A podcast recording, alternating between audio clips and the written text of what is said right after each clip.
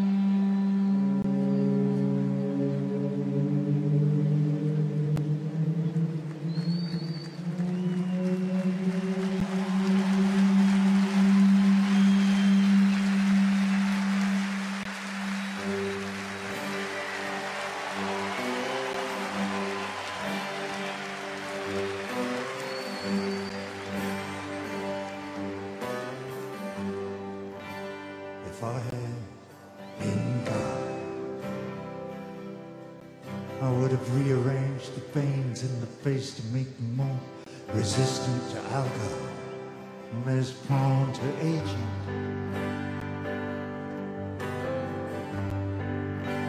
If I had the income, I would have sired many sons, and I would not have suffered the Romans to kill even one of them. If I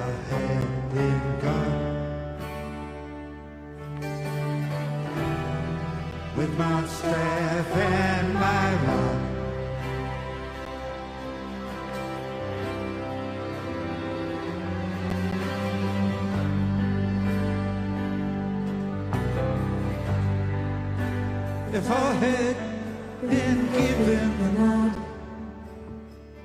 I believe I could have done a better job.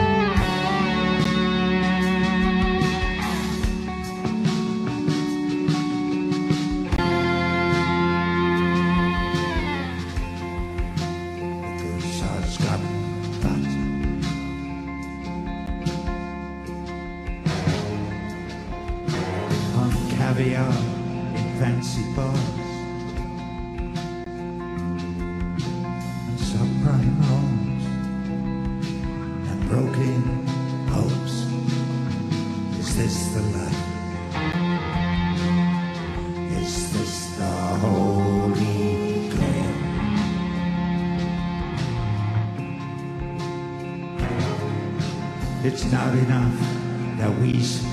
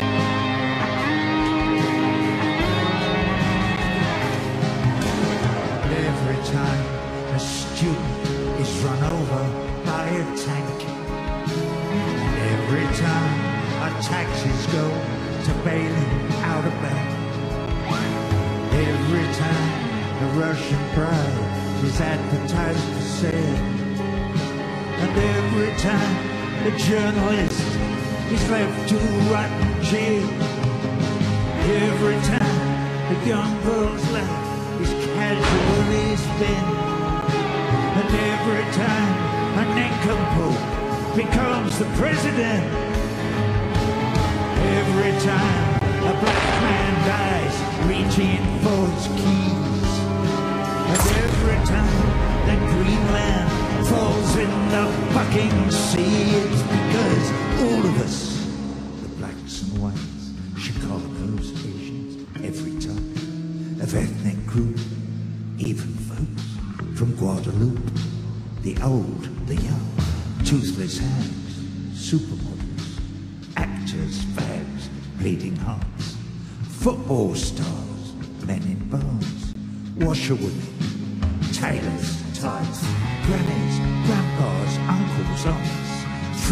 relations, homeless tramps, clerics, truckers, cleaning ladies, ants.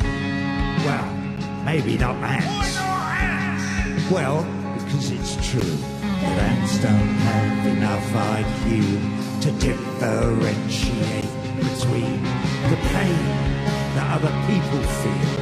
And well, for instance, cutting leaves or crawling across windowsills in search of open treacle tins.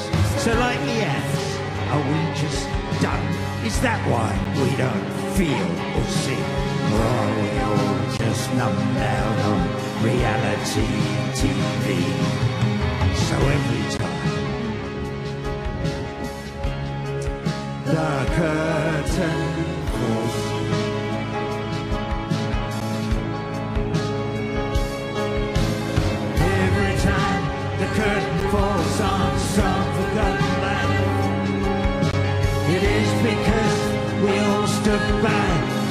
silent and indifferent.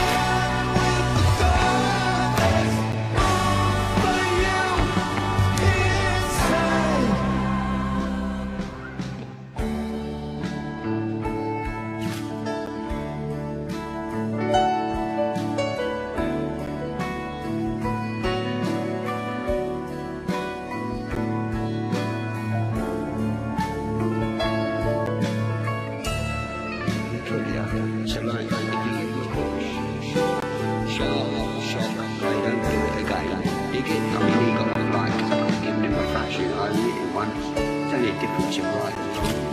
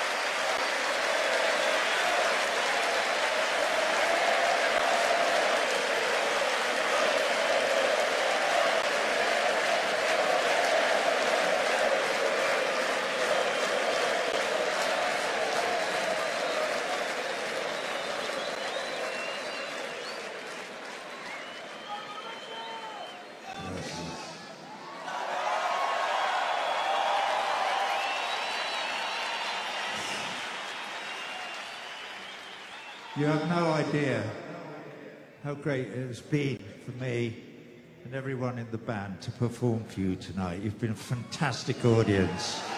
We thank you for coming. Okay. So.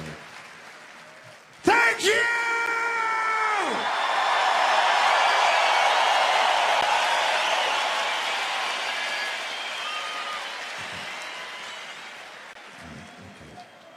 Um, we're going to do two more songs for you tonight.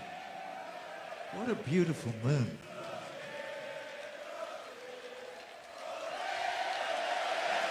Yeah, that's a good idea.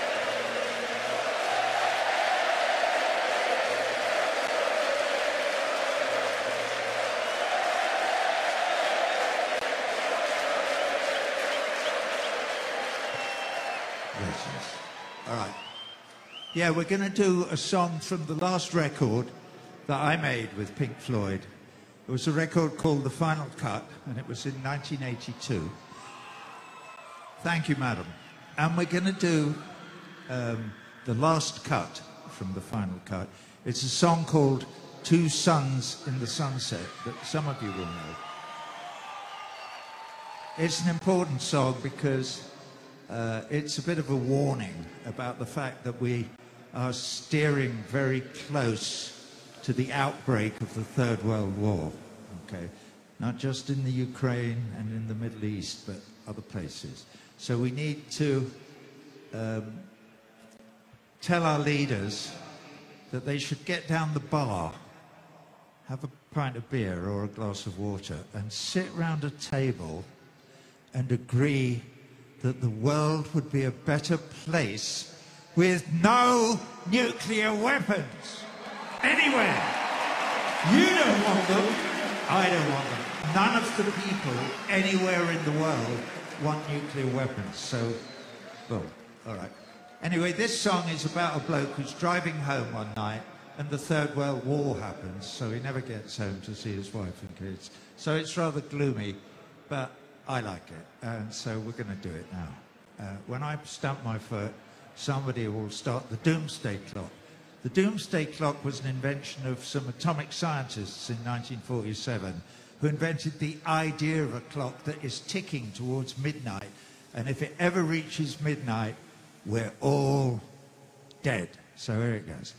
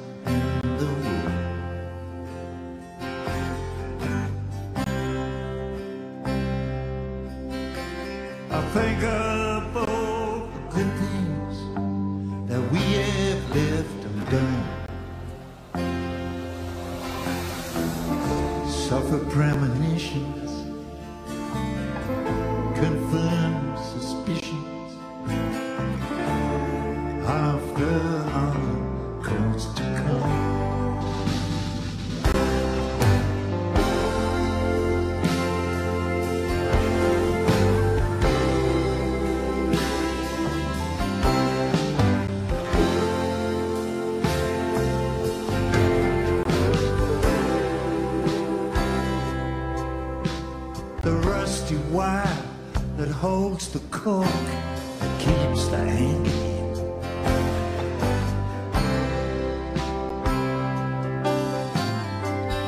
Gives way, and suddenly it's day again.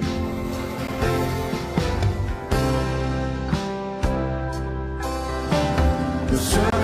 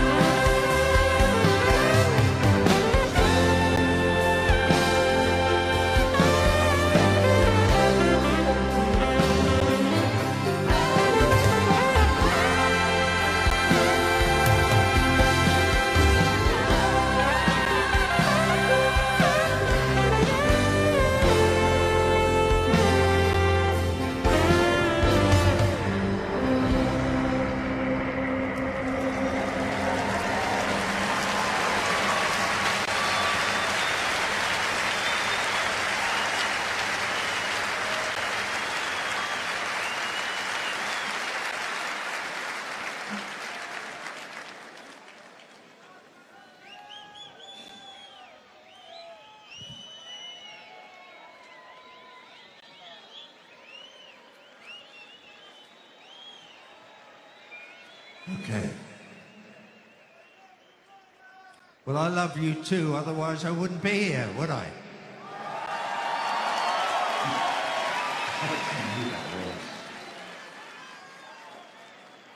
I do.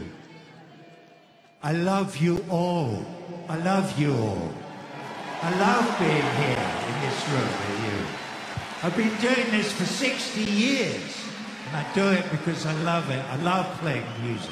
And I love playing music to you guys here, particularly. Anyway, this is, this is where we go back to the bar. And we find out that not all the colorless liquid is agua. All right, so hang on, let's go. How are we getting on? Come on, let's go down the front here. So, this is not water, all right? We're, now is the time when we'd like you all to come up on the stage and gather around the piano. But unfortunately, there are too many of you. So this is going to have to do. I'm the only one with a microphone. So I'm going to be the one saying cheers. But this is with great love from all the wonderful people in my band. Come on, chaps, put the, that, that on. Cheers! We love you.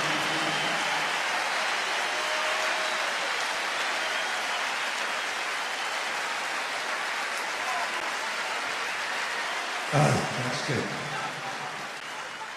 That was well. This is mezcal from uh, north of the border, from Mexico. All right, we're going to go and uh, sit down, or we're not going to sit down. We're going to stand around the piano, and we're going to do one more song. Um, I have to mention three names before we do this song. Uh, the first name that I mention is Bob Dylan. Yeah. Bob Dylan. Back in 1966, Bob Dylan made a great album called Blonde on Blonde. Okay, I know it's before most of you were born, but it's a great record. It was a double album, vinyl. The fourth side is a beautiful ballad, the whole side, and it's called Sad Eyed Lady of the Lowlands. okay. Yeah. Sad Eyed Lady of the Lowlands. Well, I, the reason I bring it up is because I stole those words and I put them in this song. There I was in COVID and I was writing the bar. And um, so thank, I, I just want to say thank you to Bob. He doesn't know I've stolen them, obviously. So if any of you run into Bob Dylan anywhere, could you say, Roger says, thanks, Bob. Okay. S- uh, Sad-eyed lady and big brass bed are the six words. So that's Bob. The sad-eyed lady in the song, I want to mention her as well. She's here tonight somewhere. Her name's Camilla, and she's my wife. And she's my rock. I lean on my beautiful Camilla. She's not sad-eyed all the time, but she does get sad-eyed because she's got a lot of empathy in her heart. So uh, she gets a bit sad about people who have been bombed and stuff like that. So, but that's Camila. So Camila, thanks you, my beautiful. Thank you. And the other one, the other name. Yeah, come on, let's hear it. My missus.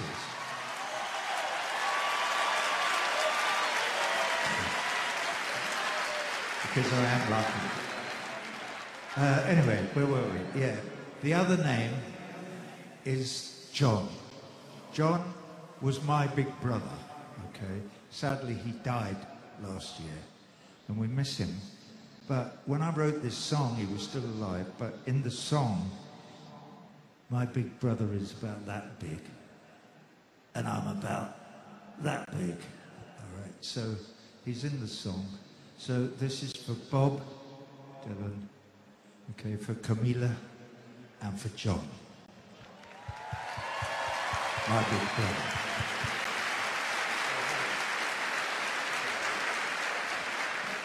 Just a slash. Oh. That's better. We don't have to remember anything. No, we don't. We know how to play this one. Okay. Uh, hang on. Cheers. Hmm. Hmm. Hmm. Okay, Mike.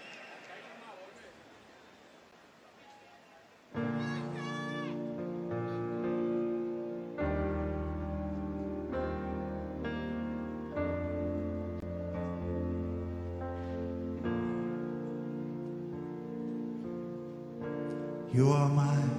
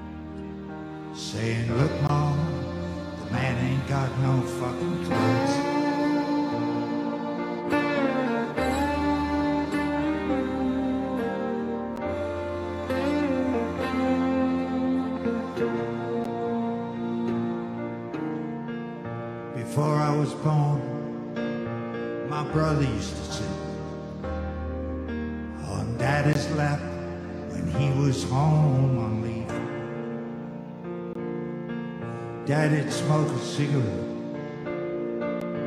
and sometimes as a jest, he'd blow smoke rings up my big brother's sleeve. Oh, fire daddy, my big brother would shoot. At least that's how the story has survived. I was mercifully that they.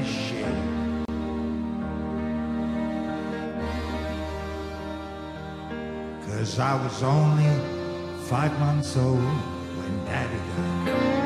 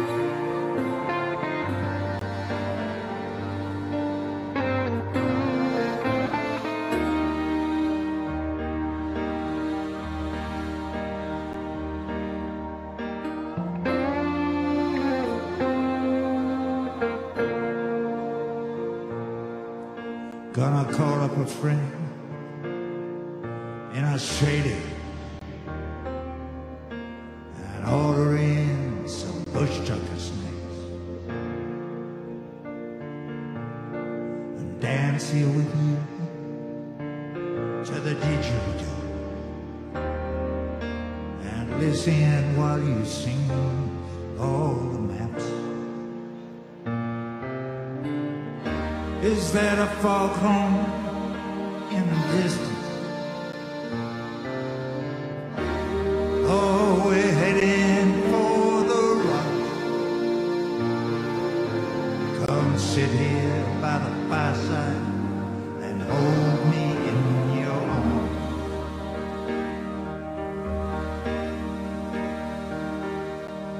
And tell me how was life before the